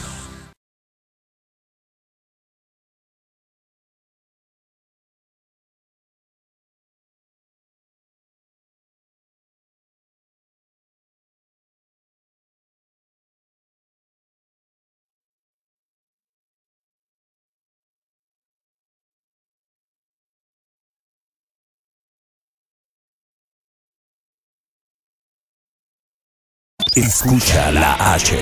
Heraldo Radio. Escucha las noticias de la tarde con Jesús Martín Mendoza. Regresamos. Continuamos en el Heraldo Radio en toda la República Mexicana. Escuche usted el Heraldo Radio. Yo soy Jesús Martín Mendoza. Le comparto las noticias y estamos invitándole en esta gran, gran campaña nacional porque si sirve, me lo pongo. Nuestro cubrebocas, ahí está, ya nos lo ponemos. Y es una de las grandes. ¿Se acuerdan de las grandes campañas que hacíamos allá en el otro lado? Ah, bueno, pues ahora las grandes campañas las vamos a hacer aquí. Porque usted, usted es importante, ya lo sabe, ¿no? Siempre se lo he dicho porque usted es muy, muy importante. Por eso estamos haciendo ese tipo de campañas. A nivel nacional es una campaña muy potente. Nuestras emisoras de radio, todo nuestro diario, nuestra página web, estamos haciendo una enorme difusión en la cual ya en este momento todo el mundo habla. El Heraldo está invitando a que usemos cubrebocas. El Heraldo está invitando a que usemos cubrebocas. Así dígalo en todo el país. Dígaselo a su amigo, a su amiga, a su comadre, a su compadre, a sus vecinos, a todos los que conozcan. Oye, el Heraldo está invitando a que usemos el cubrebocas, porque si sirve yo me lo pongo. Gran campaña del Heraldo Media Group en todo el país. Así que le invito a que use su cubrebocas. No importa que si no es N95 confecciónelo. Ya inclusive hay algunos que son de, buena moda, ¿no? Con doble capa, con doble tela. No son la garantía de que no le dé COVID, pero lo reduce en un porcentaje muy, muy, muy importante. Entonces, ayúdeme en todo el país a decir, el Heraldo está invitando a usar el cubrebocas, porque si sirve, yo me lo pongo. Ay, me lo estoy poniendo aquí frente a ustedes. Usted que me está viendo a través de YouTube y en la radio le describo que ya lo tengo puesto, bien puesto en la barbilla, bien cerradito en, en, la área de los, de los de las mejillas cubriendo bien la boca, cubriendo bien la nariz. Esta es la forma correcta de usarlo. Allá está este Emanuel que lo usa perfectamente bien, Orlando que lo usa perfectamente bien, que por cierto está bien bonito el de Orlando, ¿ya lo vieron? Usa unos dinosaurios como el de Google cuando se cae la búsqueda. Ah, bueno, tiene tiene y fíjese algunos de nuestros amigos por aquí, sobre todo la gente de televisión, se hizo se confeccionó unos muy muy buenos, cubren perfectamente bien con las barras, ¿cómo se llaman las barras? ¿Barras este, de ajuste o las barras de televisión, las barras de ajuste de colores? Tienen un nombre, me lo dijo Memo Rosales. Por cierto, te mando un gran saludo, Memo. Desde aquí te mando un fuerte abrazo a Memo Rosales, a Guillermo Rosales, que me dijo que se llaman las barras, este, esas, usted ya sabe cuáles son. Eh, para, para televisión. Y tengo ya también mi cubrebocas. La carta de ajuste. Ah, la carta de ajuste colores. Ah, bueno. Y tengo uno ya que tiene aquí su logotipo del Heraldo. Mañana lo traigo para presumírselo. ya, ya mandamos a hacer nuestros cubrebocas. Están bien buenos porque tienen material de primera calidad. Tienen su, su doble capa. Sí, y aparte con el logotipo del Heraldo Media Group. La verdad están fantásticos, están muy, muy, muy bonitos. Y pues así, mire, si el problema es, ay, es que no me ven mi linda cara, bueno, pues por lo menos trae el logotipo de la empresa, el logotipo que usted quiera, eh, puede mandar a hacer usted uno o hacerlo usted con su creatividad, con las iniciales de su pareja y la de usted, las iniciales de sus hijos. Ya empieza a haber una gran cantidad de, de ideas porque la idea es que usar cubrebocas, usemos cubrebocas MX, que fue la primera convocatoria que hicimos, pero esta ha evolucionado a una forma en la que ya estamos hablando de toda la empresa editorial del Heraldo Media Group haciéndole esta convocatoria. Y le va a invitar eh, Sebastián de Villafranca y Daniel Bisoño al ratito, y Brenda Peña y Manuel Zamacón al rato. En televisión, eh, eh, eh, Salvador García Soto le va a invitar al ratito. Javier Solórzano también está haciendo esta invitación. Alejandro Cacho en la mañana. Nuestros amigos de aquí contigo. Todos absolutamente estamos metidos en esta gran campaña que yo estoy seguro y le auguro un gran éxito un gran éxito como medible en la salud, en salvar vidas, en que verdaderamente yo le pueda decir, fíjese que hubo nada más dos mil contagiados, fíjese que nada más hubo mil, fíjese que nada más hubo 500, sabe que hoy no hubo contagiados de COVID-19. Eso es a lo que le tiramos. Que le diga, sabe que ya no hubo 836 muertos, ya no hubo 706. Fíjese que nada más hubo 50. Fíjese que nada más se sumaron a la lista 10. ¿Sabe qué? Hoy es el primer día en que no tenemos fallecidos por COVID-19 estamos en esa idea de que yo le pueda informar eso, con datos reales. Y la única forma de lograrlo ya no es allá, con la federación, no. Es entre nosotros como ciudadanos, entre nosotros como ciudadanos. Por eso me detengo a hablarle de la campaña. Porque créame que yo no quiero que ninguno de nuestros amigos que nos están escuchando, viendo en este momento, ya no lo haga en el futuro. Yo quisiera que todos estuviésemos completos, completos, usted que me está escuchando, todo el tiempo, y que salgamos adelante, que podamos salir a las calles con los brazos arriba y decir, vencimos al COVID. ¿Cuándo? No sé, en un mes, tres meses, cinco meses, en un año. Pero que lo hagamos hecho nosotros como sociedad, nosotros. Ya ni se preocupe de estos personajes de la política. Ellos no, no nos han ayudado en ello. Al contrario, nos desayudan. transmiten la idea de que el cubrebocas no sirve. ¿En qué país del mundo se ha visto eso? Solamente aquí lamentablemente. Bueno, continuando con la información, le decía que el COVID lamentablemente sigue creciendo, se sigue transmitiendo de persona a persona. Cada vez nos enteramos de personas, amigos, compañeros, vecinos que les da COVID. Cada vez el COVID llega más cerca de usted y de mí. No me diga que no. ¿Cuántas personas conoce usted? Ya hicimos el ejercicio hace algunos días y personas me decían que conocían familias completas. Es más, alguien por ahí me decía que conocía a 20 personas con COVID. Yo en la persona conozco a 6. Seis personas que les dio COVID. José Alfonso Suárez del Real, quien es el secretario de Gobierno de la Ciudad de México, recién estrenadito en el cargo, ¿eh? José, José Alfonso Suárez del Real, recién estrenado secretario de Gobierno, dio positivo a COVID-19. Así lo ha informado por medio de sus redes sociales. El señor está bien, el secretario de Gobierno está bien en general, sí con los problemas de cansancio, algo de tos y demás, está positivo a COVID, pero aquí lo importante es las personas con las que tuvo contacto. El funcionario aseguró que se encuentra bien de salud, que ha avisado a todas las personas con las que ha tenido contacto para aumentar las precauciones. Entre esas personas, claro, la jefa de gobierno, Claudia Sheinbaum, quien también informó en conferencia virtual que ya tomó el aislamiento preventivo. Como la jefa de gobierno tuvo contacto con su secretario de gobierno, obviamente, hoy ya no se le vio en su conferencia matutina. Transmitió desde su casa eh, saludos. Y mire que Claudia Sheinbaum andaba usando el cubrebocas, ¿eh? Usaba cubrebocas, guantes, su personal antes de, su conferencia limpiaba micrófono, eh, todo absolutamente. Y aún así le dio, ¿por qué? Por el contacto con las personas transmitidas. Yo no sé si el señor este, Suárez, Suárez del Real estornudó, le dio la mano, vaya usted a saber qué pasó, pero eh, no, no podemos decir que Claudio Sheinbaum tenga COVID, no lo tiene, solamente está en un resguardo, en un resguardo preventivo. Así lo aclaró y vamos a escuchar su voz de cómo lo anunció. El secretario de gobierno dio positivo a la prueba de COVID-19 y eh, estuve yo con él el domingo en la mañana. El viernes me apliqué, creo que les comenté el sábado. Eh, eh, la semana pasada me apliqué la prueba de COVID porque Iván, nuestro compañero de comunicación social, eh, estuvo eh, con síntomas. Finalmente él salió negativo, yo también salí negativa, pero estuvo el domingo con el secretario de gobierno y por lo tanto, pues como dice el protocolo, como le hemos informado a la ciudadanía, como dice el protocolo, eh, pues tengo que permanecer en casa unos días. Va a permanecer en casa unos días, ya se hizo su prueba, permanece eh, Claudia Sheinbaum sí, asintomática y evidentemente negativa a COVID-19, pero tuvo contacto con Suárez del Real. Le deseamos un pronto restablecimiento a Suárez del Real, por supuesto, al secretario de Gobierno de la Ciudad de México, a todos los gobernadores y a todas las personas que tienen COVID. De verdad, nuestro deseo de que usted se recupere rápido, eh, que no los síntomas no le den tan fuerte, ¿sí? porque ese es, un, es, un, buen deseo. Y ahí es donde está precisamente el misterio de este, de este virus.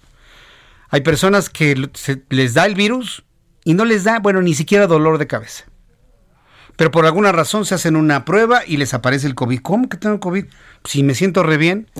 Hay otras personas que les da dolor de cabeza, otros que nada más tosen y tosen, otros que no se pueden ni levantar y otros que se tienen que ir al hospital y de ahí no salen.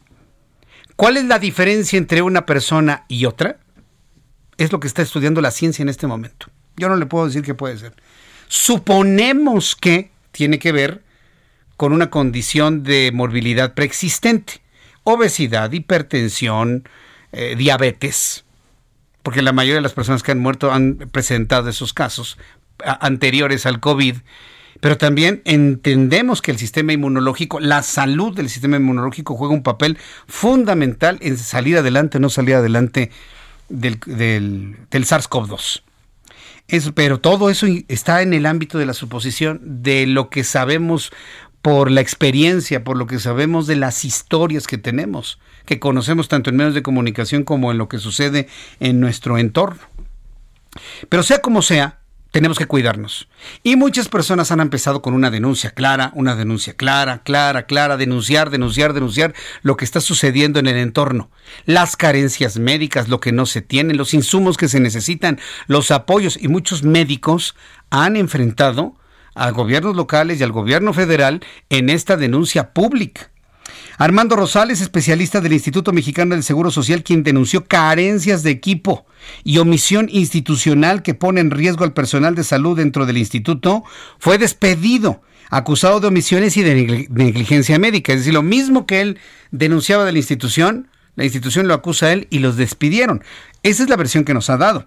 El 3 de agosto, el Instituto Mexicano del Seguro Social hizo efectiva la rescisión laboral al médico neurocirujano Armando Rosales Torres, quien también es secretario general del Sindicato Nacional Libre de Trabajadores del Instituto Mexicano del Seguro Social, a quien acusa de haber dado atención deficiente a un paciente con glioblastoma multiforme, cáncer cerebral, que provoca un, un tumor irresecable.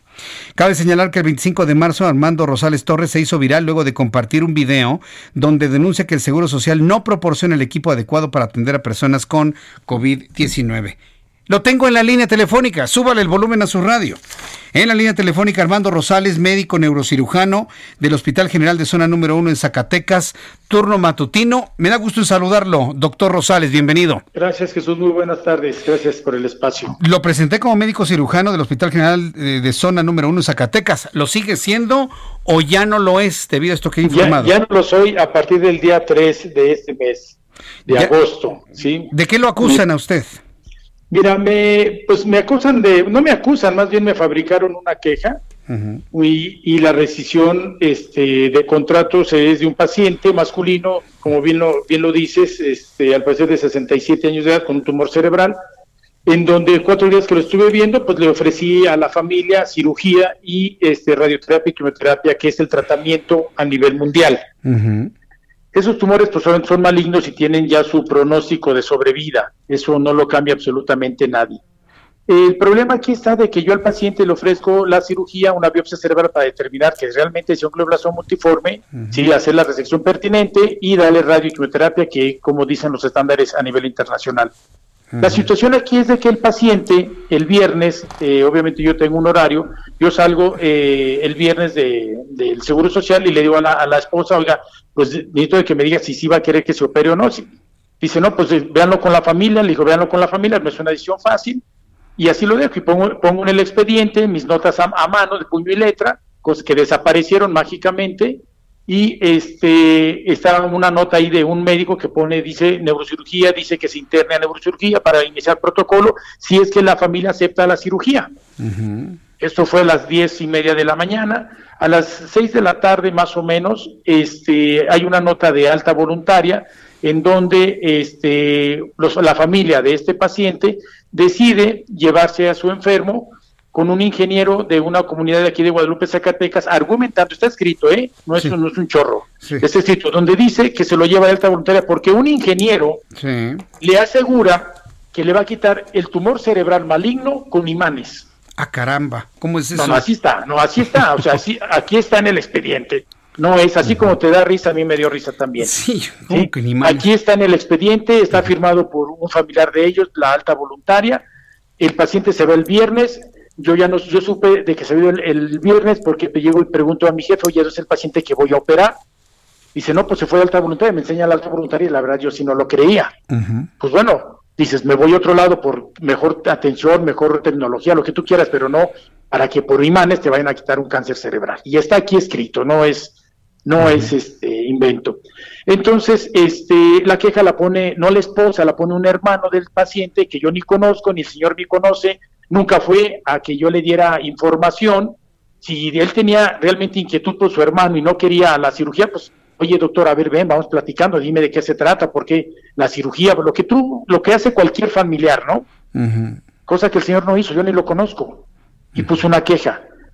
Pero lo sorprendente aquí, esto lo sorprendente es que la doctora Sandra Durán Vázquez, eh, la delegada de Zacatecas, junto con este, la, doctora Virginia Palacios Castillos, la de la Jefatura de Prestaciones Médicas, ambas provienen de la Delegación Norte de la Ciudad de México, y mandan traer a un perito médico general que es su amigo, igual de la Delegación Norte de la Ciudad de México. O sea, entre los tres formularon, ¿sí?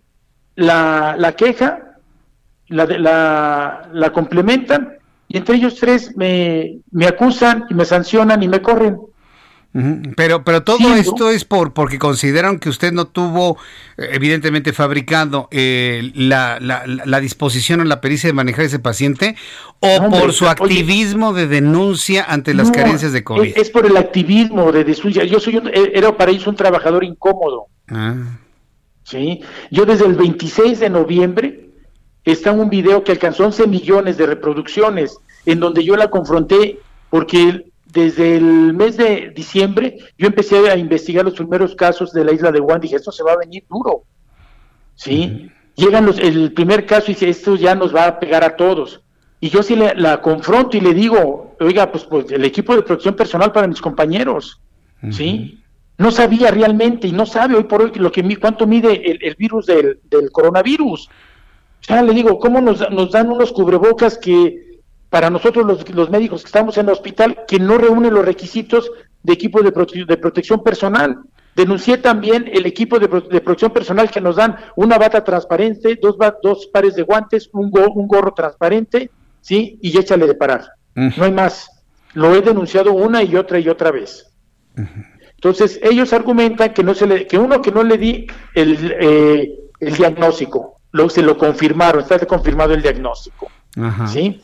Que no puse notas médicas, las notas médicas las puse de puño y letra y ahí estaban los médicos de testigo, ya les desaparecieron las notas. ¿sí? Oh. Siempre estuve en atención con la, la esposa del, del, paciente, dándole la información todos los días que yo pasaba visita.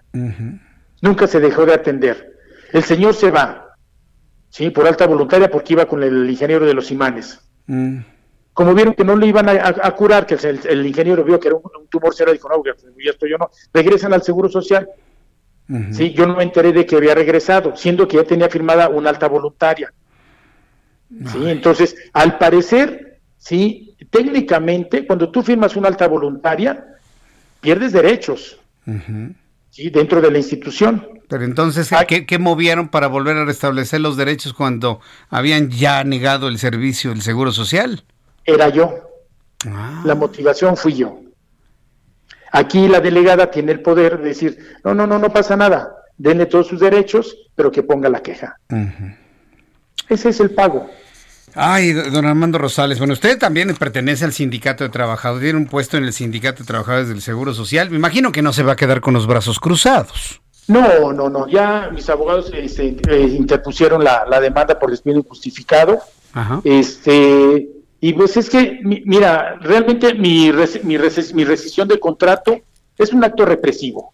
Sí, es un acto represivo que lo ejecuta la doctora Sandra Durán Vázquez, la delegada, pero definitivamente avalado por el director general, Soy Robledo este, Aburto. Aquí nadie pudo haber este, dicho eh, o echarse el paquete, yo, yo lo, lo voy a coger porque hemos denunciado y denunciado y denunciado. O sea, hay, hay una represión brutal de la libertad de expresión, pero brutal.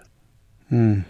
Entonces, y no nomás me ha pasado a mí, ¿qué pasó con el, compañero de Tuxtla Gutiérrez? Lo encarcelaron. No. Pero ni si, si, y sin agua va, ¿eh? Sin ninguna investigación y sin ningún mm. este eh, proceso este legal. Simplemente la agarran y vas para adentro.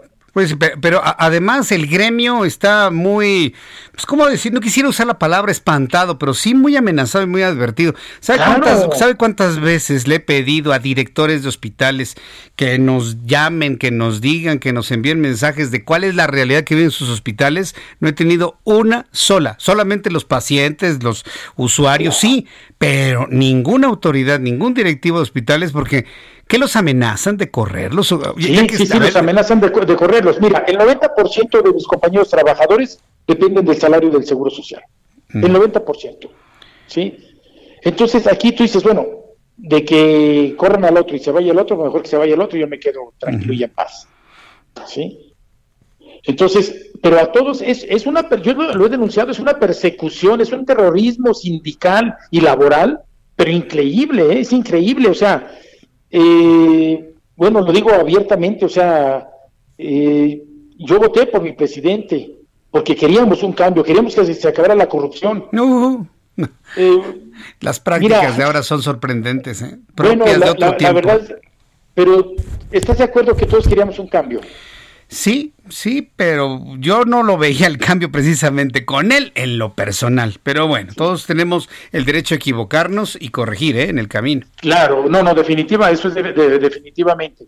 Pero aquí quien realmente está desgarrando, desgarrando así este gobierno, sí, son sus subalternos. Mm, todos sus secretarios, ve al, secretario, de salud, la institución más importante, no de salud, del Seguro Social, la institución más importante, más, más grande incluso de América Latina, ¿Cuál es el seguro social?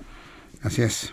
¿sí? Y tenemos, eh, con todo el respeto, a un licenciado en periodismo dirigiendo la institución más grande de, salud. Es por eso que esto, sí, va en picada. Ya tocó fondo, el Seguro Social administrativamente ya tocó fondo, ya no hay. Nosotros hemos hecho un gritos, gritos de alarma, gritos de ayuda, pero ¿sabes qué ha pasado? Nos han dejado solos. Si nos han dicho desde un principio, señores, ahí viene la pandemia, arréglense como puedan, te aseguro que no hubiera ningún muerto, te lo puedo asegurar. Y te lo digo porque todos los trabajadores somos bien solidarios, pero solidarios de a montón. ¿Sabes qué? Toma, ahí te van, un, yo, yo tengo cinco overoles, ahí te va uno, esto lo puedes lavar, ahí te van dos, tres caretas, échale ganas, aquí nos cuidamos. Pero la obligación del, del patrón es proporcionarnos todo. Pero si el patrón no nos proporciona, que nos hubieran dicho desde un principio, nosotros nos arreglamos, pero no lo hicieron. Y hoy por hoy no lo hacen, como tú dices. Sí, no lo hacen, o sea, seguimos a la deriva. Todavía, si tú te metes a Facebook, hay hospitales donde dicen, es que no, el hospital COVID no está separado, sigue siendo mixto. Aquí estoy yo, yo no estoy en COVID y pasa el paciente de COVID, este, todo intubado y aventando porquería y media. Sí, los están mezclando, no, bueno. Claro, así estamos, aquí en Zacatecas así estábamos. Yo tengo un video donde va un paciente le van dando ambú, ¿sí? Y yo estábamos todos ahí parados este, fuera de quirófano. Ni, ni siquiera hay una, una, alarma de que va a pasar paciente COVID. Los elevadores, uno es para los pacientes COVID y otro es para, para la gente común, pero no hay quien controle el elevador COVID. Imagínate cuánto contagio no hay. Pues, no hay eh, protocolos. Sí, doctor Armando Rosal, pues déme la oportunidad de seguir pendiente de su caso. Avísenos cómo va la denuncia que interpuso con sus abogados. Tenlo eh, por seguro, claro que no, sí. No, no, no deje el activismo y la denuncia y el informar con el único objetivo de cuidarnos entre todos y verdaderamente ya como sociedad disminuir la velocidad de contagio que tenemos actualmente. Como sociedad, porque ya del otro lado me di cuenta que por ahí no vamos a tener nada. ¿eh? Estoy de acuerdo contigo. Si no nos cuidamos nosotros, echamos la mano entre nosotros, nadie nos va a ayudar. Así es. Pues, eh, doctor Armando Rosales, yo le agradezco muchísimo el que me haya tomado la llamada telefónica el día de hoy.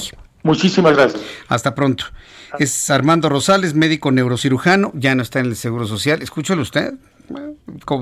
mire, yo le he dicho en muchas ocasiones que la, eh, la, imagen es a la televisión lo que el tono de voz en la radio eh, para poder conocer a una persona. Y en su tono nos está diciendo la verdad. No tiene ninguna necesidad de estarnos mintiendo, ¿no?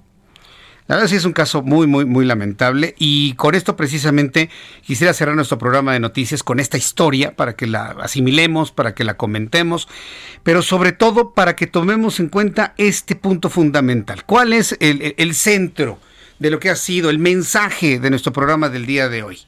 Tomemos en nuestras manos la decisión de cuidarnos y bajar el COVID. No hay más. El gobierno federal, por lo que veo, ya claudicó, López Gatel ya claudicó con sus cifras alegres y sus curvitas hacia abajo. Mejor nos cuidamos nosotros y por eso estamos tomando el liderazgo para esta gran campaña, porque sí sirve. Yo me lo pongo. Ponte el cubrebocas, es lo que te pedimos en esta tarde, en esta noche aquí en el Heraldo Media Group. Te espero mañana, 2 de la tarde, en el canal 10, a las 2 por el 10, a las 2 por el 10, no lo olvides, a las 2 de la tarde por el canal 10, a las 2 por el 10 y a través del 98.5. Gracias, hasta mañana. Esto fue Las Noticias de la Tarde con Jesús Martín Mendoza. Heraldo Radio, la H que sí suena y ahora también se escucha. Even on a budget, quality is non-negotiable. That's why Quince is the place to score high-end essentials at 50 to 80% less than similar brands. Get your hands on buttery soft cashmere sweaters from just 60 bucks, Italian leather jackets, and so much more. And the best part about Quince, they exclusively partner with factories committed to safe, ethical, and responsible manufacturing. Elevate your style without the elevated price tag with Quince. Go to quince.com/upgrade for free shipping and 365-day returns.